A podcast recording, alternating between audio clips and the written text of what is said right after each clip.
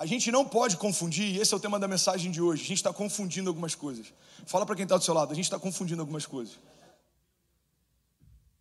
A gente não pode confundir crescimento do número das igrejas evangélicas com expansão do reino de Deus. A gente não pode confundir o aumento do número de cadeiras cheias num culto com a expansão do reino de Deus. Irmão, guarda isso em nome de Jesus. Uma igreja que não está pautada na sã doutrina, uma igreja que não tem temor e tremor, uma igreja que esqueceu o motivo pelo qual está de pé, o crescimento dela é um desserviço ao Evangelho. A verdade é que uma igreja que não tem Jesus como uma base fundamental, a sã doutrina, irmão, quanto mais ela cresce, maior é o estrago que ela faz. Alguns dizem, cara, pastorear na América é fácil. Não, não é. É mais fácil pastorear em lugares que ninguém nunca ouviu falar do que pastorear em lugares onde pessoas não querem mais ouvir.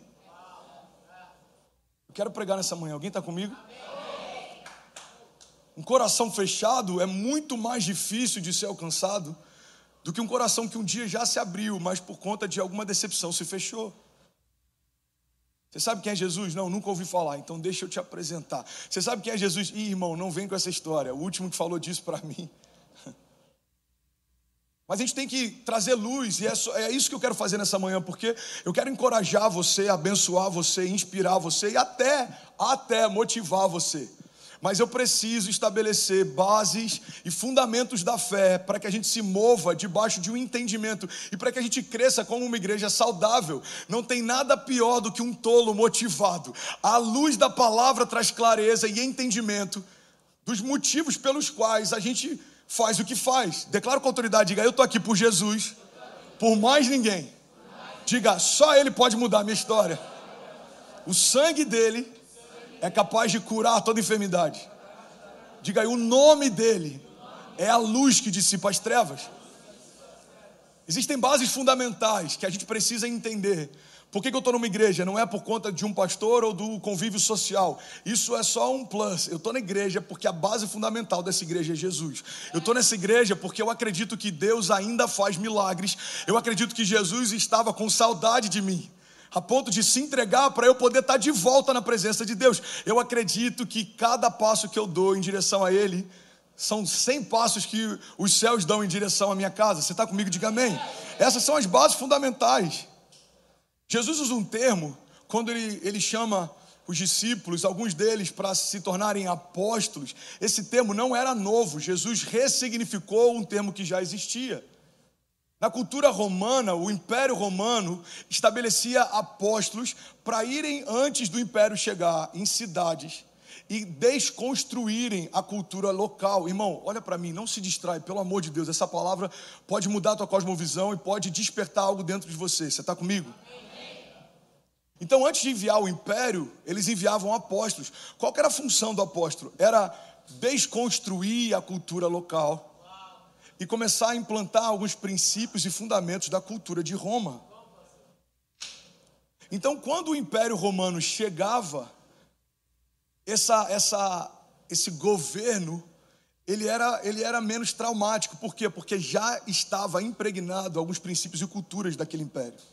Quando Jesus usa o termo apóstolos, o que ele está dizendo basicamente é: vocês vão começar a estabelecer princípios e fundamentos do meu reino, mas antes vocês precisam desconstruir princípios e fundamentos do reino das trevas. O problema é quando a gente acha que Jesus vai construir por cima de ruínas antigas. Jesus não quer melhorar a igreja.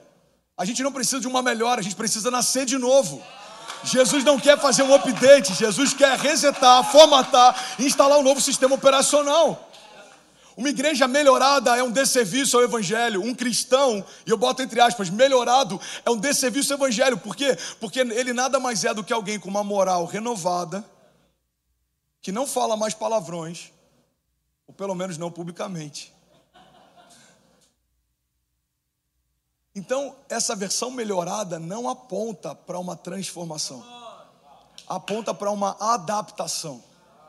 Irmão, Jesus não morreu para você se tornar alguém estranho. Você já parou para pensar que tem algumas, algumas bases doutrinárias, princípios e costumes que a gente tenta estabelecer na igreja que não tornam a gente mais crente, só tornam a gente mais estranho? Agora você precisa falar varão, usar essa roupa, você não pode fazer isso, não pode fazer aquilo, não pode. E aí fica muito mais construído a partir daquilo que eu não posso do que a partir daquilo que eu estou me tornando em Deus. Porque quando eu começo a me tornar algo novo, aquilo que é errado, o próprio Espírito me constrange. Irmão, o homem não tem condição, através de leis, de constranger ou trazer consciência de pecado. É o Espírito que convence o homem do pecado. Você está comigo? Então a gente tem que ter esse entendimento. Jesus está falando, vocês vão desconstruir os princípios desse mundo e vocês vão reconstruir a história através dos princípios do meu reino. O reino do meu pai, aonde ele está, existe paz, justiça e alegria. Por que, que cara, eu, eu preciso pregar e isso faz sentido para a nossa comunidade brasileira aqui na América, mas faz sentido para a nossa comunidade brasileira em qualquer lugar. Por que não vimos ainda o romper que a igreja brasileira pode experimentar como imigrantes nesse lugar? Porque durante décadas a base de relação dos brasileiros com os próprios brasileiros não foi pautada num princípio de justiça. Alguém chega e a gente vai tirar dele tudo que pode para que ele passe por aquilo que a gente passou quando chegou 20 anos atrás. Irmão, como que um reino de justiça se manifesta se no coração da comunidade a gente não está vendo os frutos da justiça? Os trabalhadores da última hora receberam o mesmo salário dos trabalhadores que chegaram no início. Mas é, é essa graça, é esse favor imerecido que é a base fundamental do reino. A gente quer ser favorecido de forma imerecida por Deus, mas a gente não quer favorecer ninguém se não tiver mérito. Você chegou ontem, irmão? Pois é, mas eu estava morto e Deus me chamou para pregar o nome dele para as nações. Quem sou eu para medir o quanto cada um merece receber o que está recebendo? Você estava no meio da minha semeadura? Não, então você não pode tentar questionar a minha colheita. Você não sabe o que eu já vivi com Deus, da onde Ele me tirou. Eu sei, é difícil para alguns de nós celebrar essa palavra, mas ela vai trazer vida para nós, amém? Eu não estou aqui para entreter você, eu estou aqui para liderar, governar essa comunidade de fé. Então, a gente é injusto na forma como recompensa, como trata e como recebe. Um do, uma das bases é receber bem o estrangeiro. A gente não consegue receber nem um imigrante da nossa própria nação.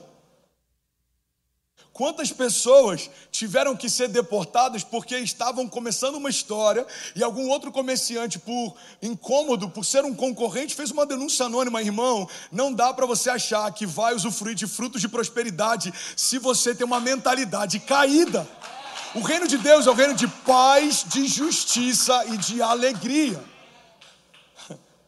Olha o que a palavra de Deus diz: a paz que eu vos dou, eu não dou como o mundo dá. Então, essa paz que o Evangelho está falando, não é uma paz que a gente tem quando tudo vai bem, as contas estão pagas, as crianças estão bem, está tudo certo, agora eu consigo dormir em paz. Não, a paz que excede o entendimento, ela se manifesta quando não faria sentido eu conseguir ter paz.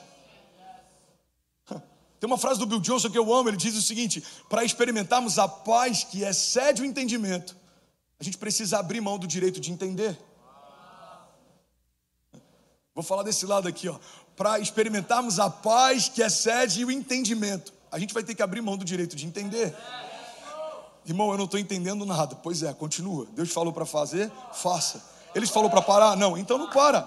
Irmão, a matemática do reino é simples. O que ele te falou para fazer, faça. Se ele não te pediu para parar, não pare. E aí, tudo bem? Você acabou agora de assistir um vídeo. Se você ainda não está inscrito, já se inscreve também no nosso canal, ativa esse sininho aqui embaixo de notificação e toda vez que eu fizer uma live ou estiver transmitindo uma mensagem ao vivo, você vai ser um dos primeiros a saber.